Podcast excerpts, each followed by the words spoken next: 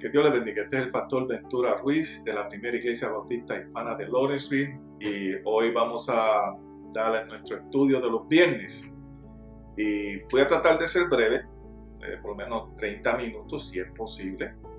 Y yo sé que los que están escuchando por el teléfono, por uh, la conferencia, eh, no me pueden ver, así que es momento de que usted coja su Biblia y me pueda seguir para que usted pueda entender. Eh, este video va a estar disponible tal vez mañana por la mañana, posiblemente esta noche. Eh, lo subamos a la página de internet de la iglesia, lawrencevilleprimera.org, y ahí usted puede verlo.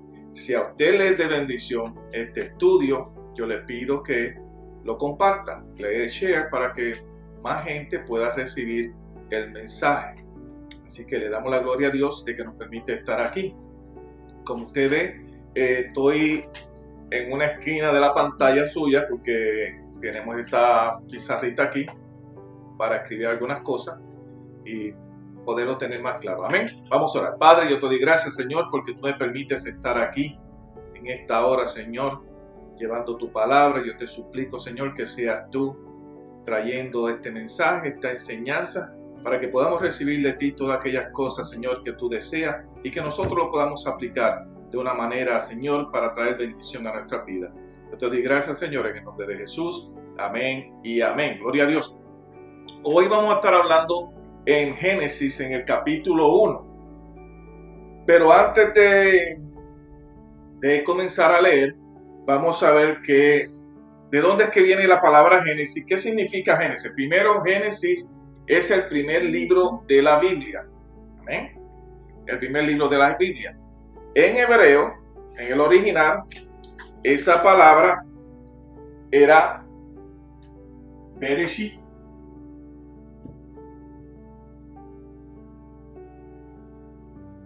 Bereshit significa en el principio. ¿Y cómo es que nosotros o ellos recibieron esta palabra? Bueno, al principio, acuérdense que esto eran todos rollos. Y como usted ha visto en las películas, y cuando usted ve algún eh, servicio judío, usted va a notar que ellos tienen el Torah, que significa instrucción, lo tienen en rollo. So, para ellos no abrir completamente todo el rollo, ellos lo que hacían es que lo abrían el principio y la primera palabra, ese era el nombre del libro. Y cómo comienza Génesis es en el principio. Solo la palabra Bereshit significa en el principio. 200, eh, como de 200 a 300 años eh, antes de Jesucristo, los griegos lo tradujeron y el nombre que se le dio fue Génesis.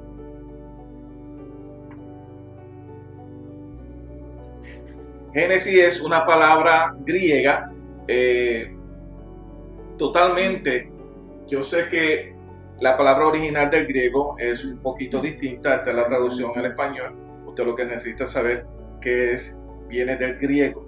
Amén. Yo no quiero ser políticamente correcto porque me tomaría mucho tiempo explicar todas estas cosas. Así que Génesis significa no, tan, no principio verdaderamente, sino que significa origen.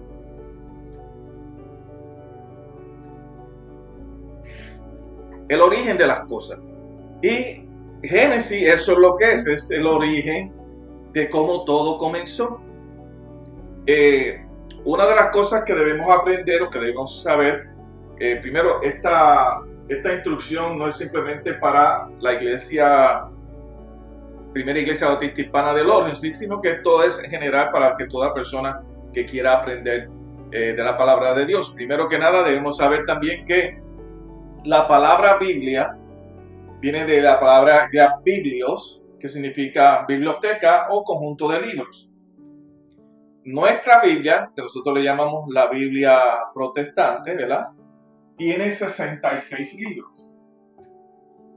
A comparación de una Biblia católica que tiene 73. ¿Y dónde surge la diferencia? Bueno, aunque esto no vamos a hablar de nada doctrinal, es bueno entenderlo para que la gente no piense, bueno, que mi Biblia no dice esto. Bueno, la Biblia católica,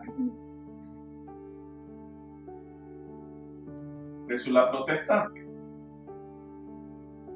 Bueno, todos los libros de nuestra Biblia, los 66 libros, están contenidos aquí en esta Biblia. Todos, los 66. 39 del viejo y 27 del nuevo. Estos 27 en la Biblia católica se encuentran, cada uno de ellos. No hay diferencia en el Nuevo Testamento. En el Viejo Testamento ellos tienen usualmente 46 y depende cómo los dividan, tienen un poquito más, un poquito menos. ¿De dónde son estos libros? Bueno, estos libros adicionales es lo que primera de Macabeo, segunda de Macabeo, algunas Biblias tienen tercera y cuarta. Las que no tienen tercera y cuarta Macabeo porque están unidas ya en Macabeos 1 y Macabeos 2. Tienen eh, tienen Tobía, tienen Baruch y tiene algunas ah, opciones más, tiene sabiduría y es todo ese conjunto de libros extra, se le llama apócrifos.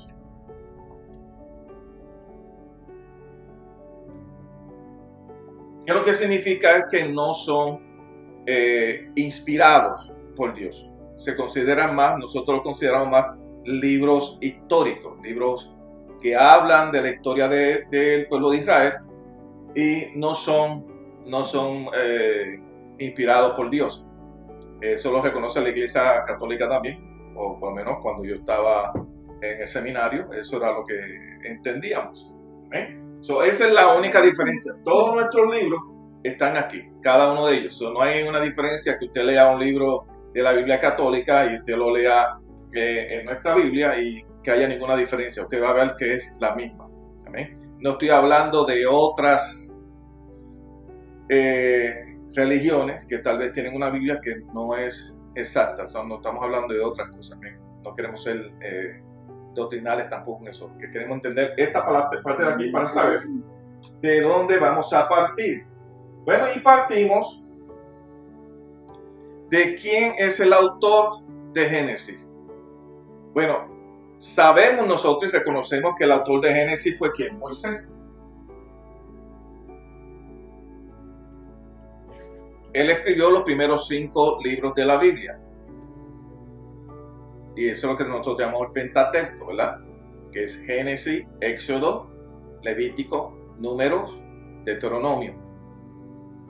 Y vemos aquí entonces que Moisés lo escribió y todo es reconocible. Siempre hay unos detractores que traen, ¿verdad? Que no, no son personas que creen en Dios y que tal vez pues traen palabras que no es lo que nosotros entendemos y ponen en discusión de que haya sido Moisés o no. Ahora, la palabra eh, Génesis incluye todos los orígenes de, de nuestra era, comenzando desde Adán, terminando con José. Y ahí vemos toda la historia de todos los patriarcas, cómo se fue moviendo el pueblo de Israel, a dónde llegó, a dónde fue, y cómo nosotros sabemos técnicamente de que Moisés fue el que escribió este libro, aparte de las evidencias que hay, es una de las que se reconoce más, es que a Moisés en Éxodo se le dio los diez mandamientos. Y en esos diez mandamientos se le dijo que cumpliera con el sábado, con el sábado. Más sin embargo, si usted lee todo Génesis, los 50 capítulos que tiene, usted no va a encontrar que ahí se celebra el sábado.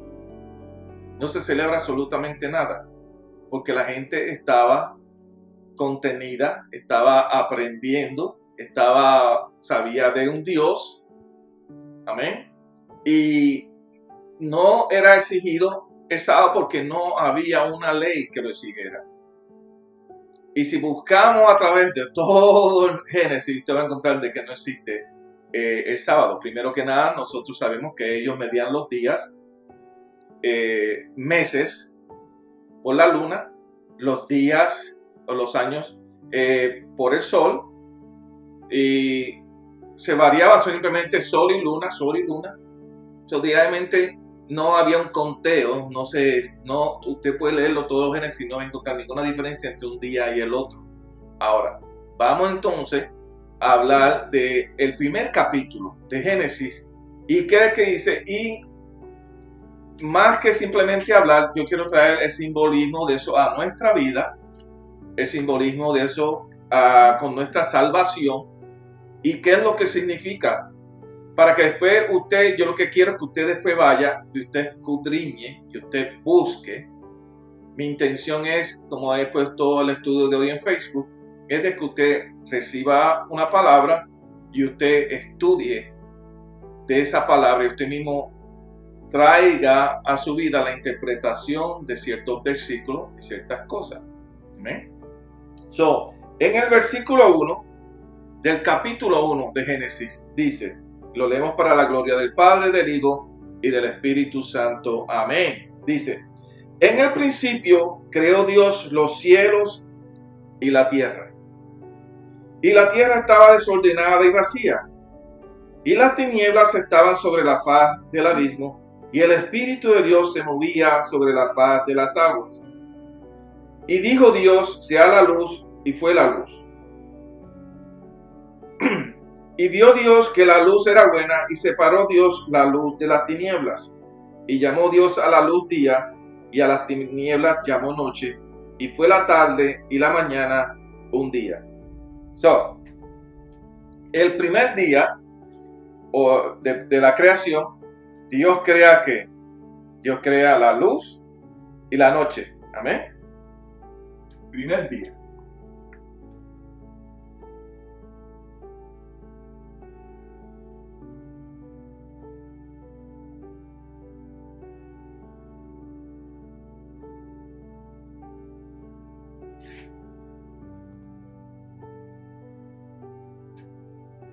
Sé por qué le puse acento porque no es una I.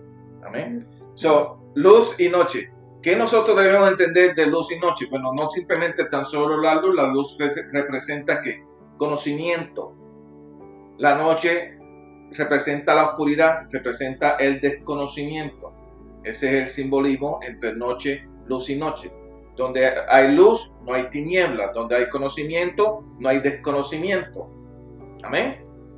Dice, versículo 5. Y llamó Dios a la luz día y a las tinieblas llamó noche, y fuera de la tarde, y fuera tarde y la mañana un día. Luego dijo Dios, haya expansión en medio de las aguas, y separe las aguas de las aguas. E hizo Dios la expansión y separó las aguas que estaban debajo de la expansión de las aguas que estaban sobre la expansión. Y fue así, y llamó Dios a la expansión cielo, y fue la tarde y la mañana el día segundo. Sobre el segundo día Dios crea el cielo.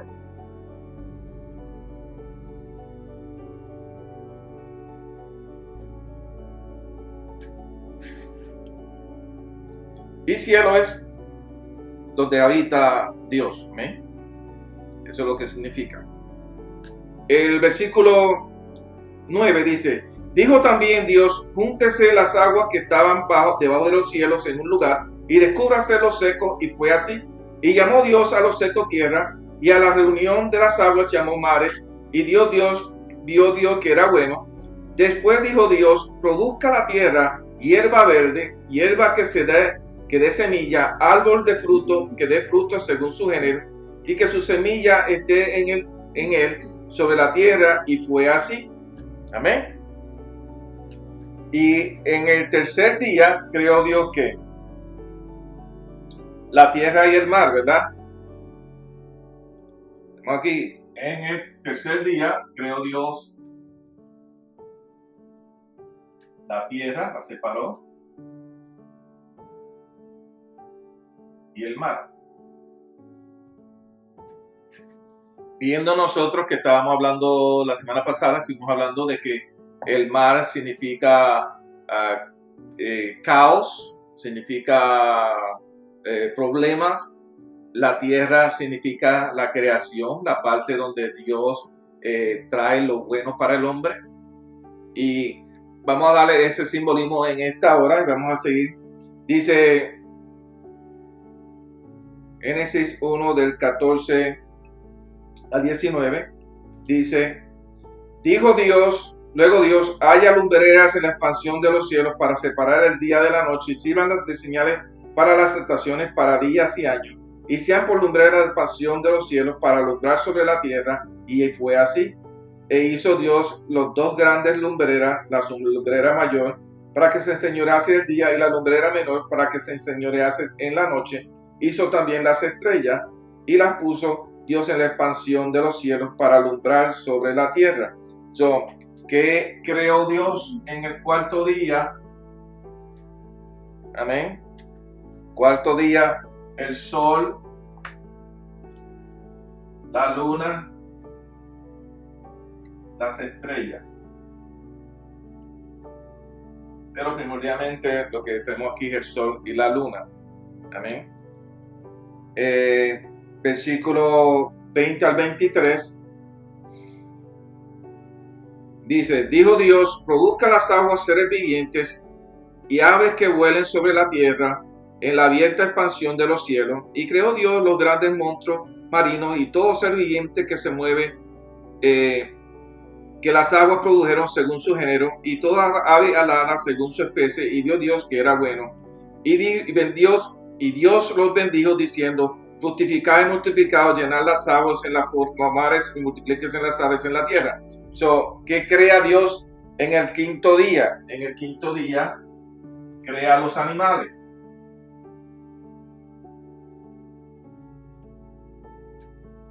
Y en el sexto día, como ya ustedes saben, crea que al hombre.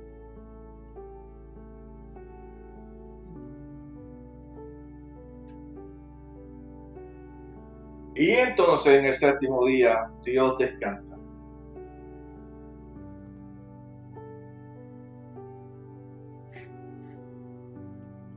Ahora, ¿qué tiene que ver eso uh, con nosotros? ¿Cómo nosotros podríamos interpretar eh, el simbolismo de nuestra salvación?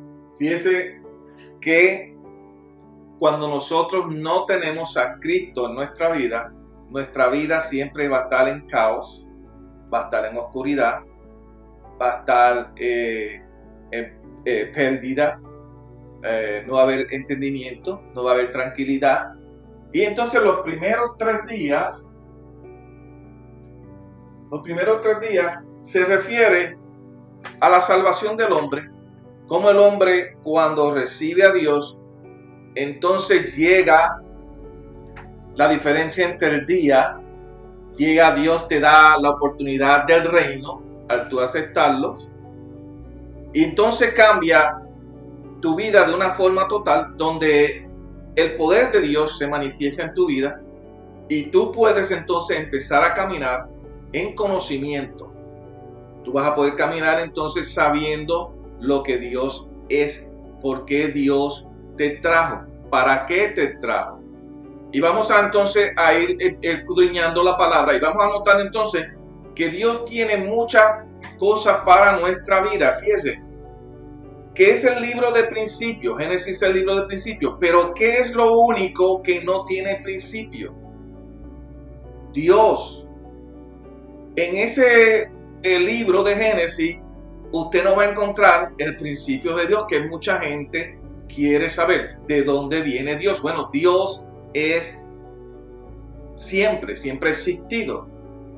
Y fíjese que la palabra que se utiliza, si usted nota, usted va a leer la palabra, usted va a notar del capítulo 1 de Génesis, tiene 31 versículos, y si coge los primeros 5 versículos del segundo capítulo, usted va a notar que desde Génesis 1, 1, 31, los primeros cuatro del segundo capítulo, va a notar que la palabra que se utiliza es simplemente Dios. Y se menciona 35 veces, o por lo menos 35 veces fue que yo lo conté. en cada uno de los versículos se menciona la palabra Dios. Más sin embargo, cuando vamos al versículo 5 del capítulo 2, es que se refiere a Dios como Jehová.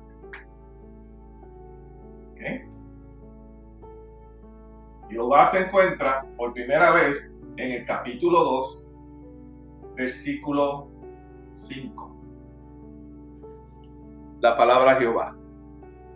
Ahora, la palabra original, como los judíos no tienen, los uh, israelitas no tienen eh, eh, vocales, la palabra para Jehová era YH WH, que se pronuncia Yahweh. Y Yahweh, lo que significa, si usted cuando leen eso va a notar que la traducción dice, yo soy. Cuando Moisés le dice, cuando yo me pregunte quién me envía, ¿qué yo voy a decir? Y Dios le dice, tú vas a decir, yo soy. Pero la traducción exacta no es yo soy, sino siempre. Siempre es la traducción correcta.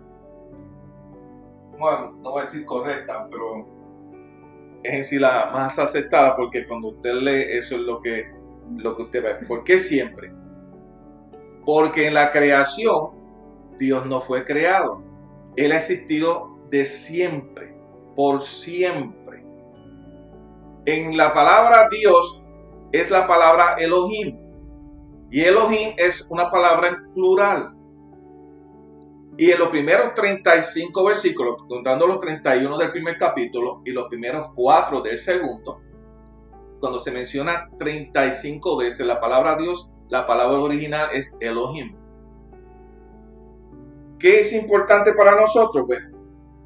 Porque Elohim es una palabra que se usa en relación con la creación. Mas, sin embargo, cuando se empieza a usar la palabra Jehová, es con la relación hacia el hombre. Usted va a poder ver, va a poder notar de que en su estudio, en su aprendizaje, va a notar que Dios quiere lo mejor para nosotros. Y otra cosa que usted va a notar es que esta palabra, exactamente del primer capítulo, es bien importante en nuestras vidas. ¿Por qué es bien importante en vidas? Moisés escribió este libro, pero fíjese que del capítulo 2 al capítulo 50 de Génesis, esa historia la pudo haber recibido Moisés a través de la tradición oral, que era lo que existía que se hablaba de generación en generación y se le enseñaba a los participantes ¿verdad? de las familias a llevar la genealogía de cada una de las familias y esa historia se llevaba y se explicaba y la gente la, aprendía y la llevaba hacia. Y usted va a notar siempre que se habla de que se le enseñará a tus hijos, a los hijos de tus hijos, y era esa la forma de llevar la traducción. Pero el capítulo 1, el capítulo 1 de Génesis no pudo haber sido hecho así. ¿Por qué? Porque no había nadie en ese momento. ¿Quién era el único que podía saber acerca de la creación, acerca de cada uno de esos días? Dios. Póngase a pensar el único que sabía de esa parte de la creación fue Dios. Y si te pones a escudriñar la palabra, va a ser mucho más importante porque a veces nosotros pedimos que Dios nos hable. Y este capítulo 1 de Génesis es precisamente Dios hablando, Dios dictando. Esto no fue que le inspiró y que Moisés escribió lo que él quiso esto fue dictado. So, todo lo que aparece ahí, esa es palabra de Dios, es el comienzo. Es como ir a Apocalipsis. En Apocalipsis, Juan no escribió Apocalipsis, fue un dictado de Dios que le dejó ver la visión y le dijo, escribe. So, el principio, el alfa y la omega fueron dictadas por Dios. Es donde tú verdaderamente pues que es palabra verdaderamente dictada por Dios. Aún así, nosotros no deberíamos de quitar los zapatos como hizo Moisés, porque es una palabra, un sitio santo. Cuando tú llegas a ese capítulo 1 de Génesis, y en el libro de Apocalipsis. Nadie pudo haberle creado porque nadie vivió esa parte, sino que fue dictado por parte de Dios a Moisés. Esa es la importancia. Por eso cuando hablamos de que la palabra Elohim, la palabra Yahvé, significa siempre. ¿Por qué? Porque por siempre Él ha estado. No hay principio, no hay fin. Antes de que las cosas existieran, ya Él estaba.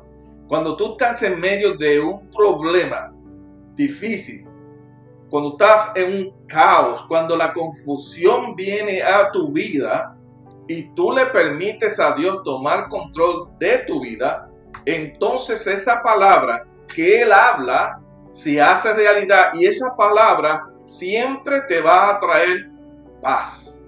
Va a traer paz en el caos, va a traer paz a tu vida, va a traer solución a tu situación, porque ese es el símbolo que tiene esta palabra en nuestras vidas. Ya tú eres salvo, ya tú saliste de ese caos, ahora tienes que caminar firme en esa palabra que es Dios. Jesús es el verbo de Dios. Verbo significa palabra. La palabra de Dios. O vive la palabra en mí. Entonces yo puedo utilizar esa palabra para caminar correctamente delante de los ojos de Dios. Por eso es que se complace. Cuando Él te habla, te dice, y tú en obediencia cumple lo que Él te pide. Esa es la importancia de saber el origen de estas palabras. Esa es la importancia de saber qué es lo que Dios está tratando de decir. Fíjense que la perfección de Dios es increíble. Para Dios no hay nada que se salga de sus manos, todo está controlado. Cuando leemos esta palabra, lo único que, nosotros podemos ver es que Dios es perfecto en todos sus caminos. No hay una sombra de variación, no hay imperfección en Él. Él trae y nos da esa palabra y si tan solo nosotros pudiéramos cumplirla, podríamos tener victoria.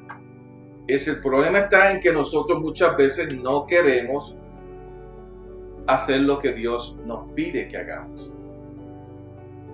El problema existe de que se nos hace difícil, se nos hace gobioso el poder hacer esas cosas que Dios nos si Fíjese que si usted te pone a pensar en Éxodo, el que escribió los diez mandamientos, ¿quién fue? ¿Fue Moisés? ¿O dice la palabra que con el dedo Dios escribió esos mandamientos en las tablas?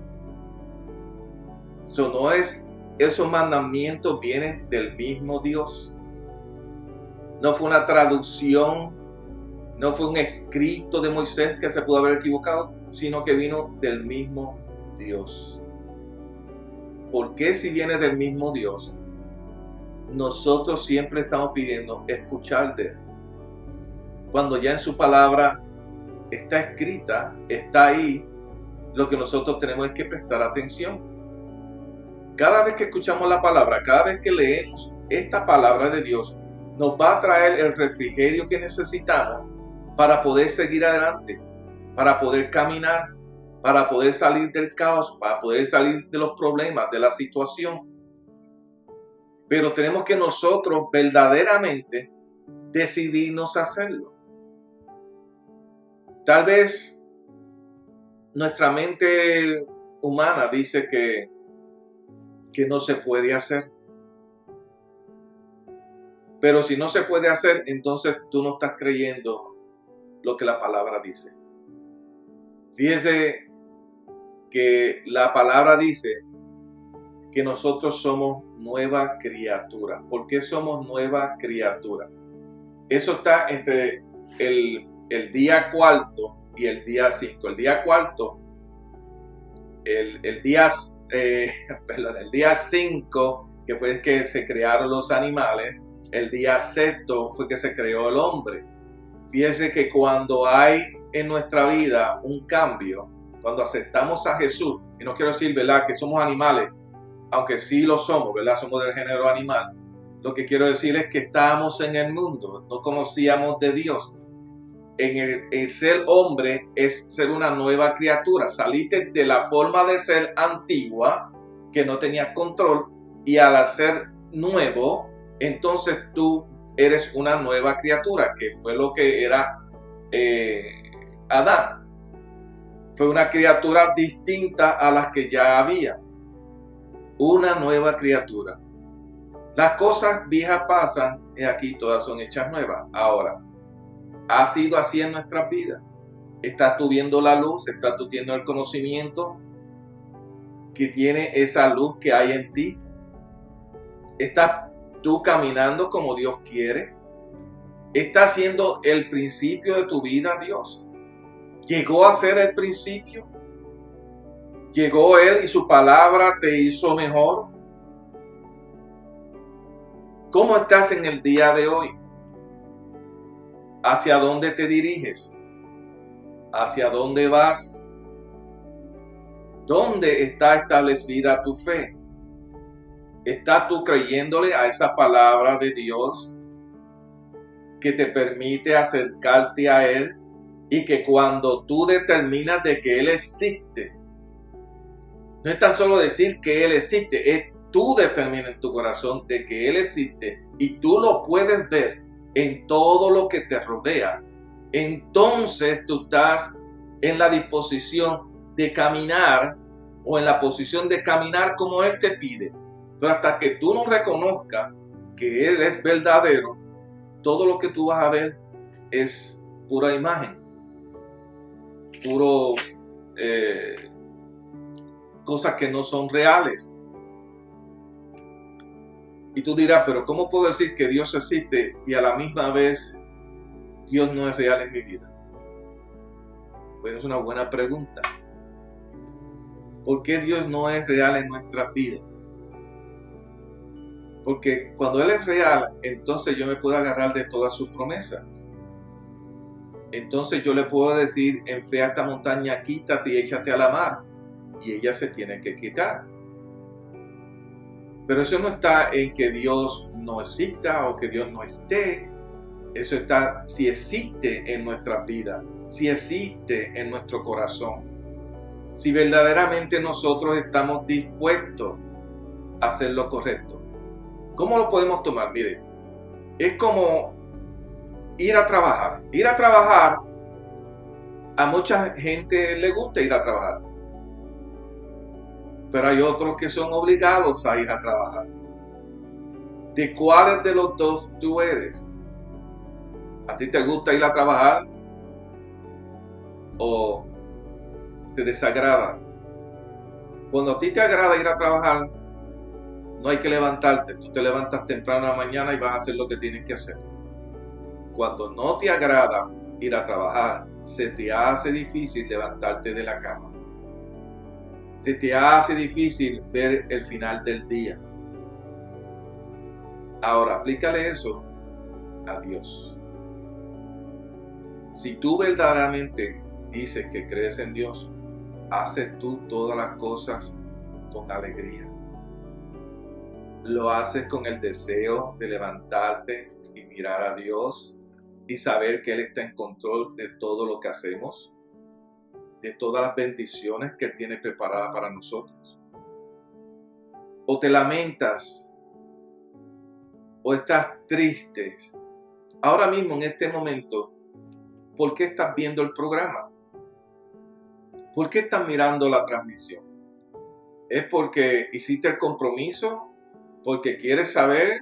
¿Porque tal vez piensas que yo te voy a preguntar si viste el programa?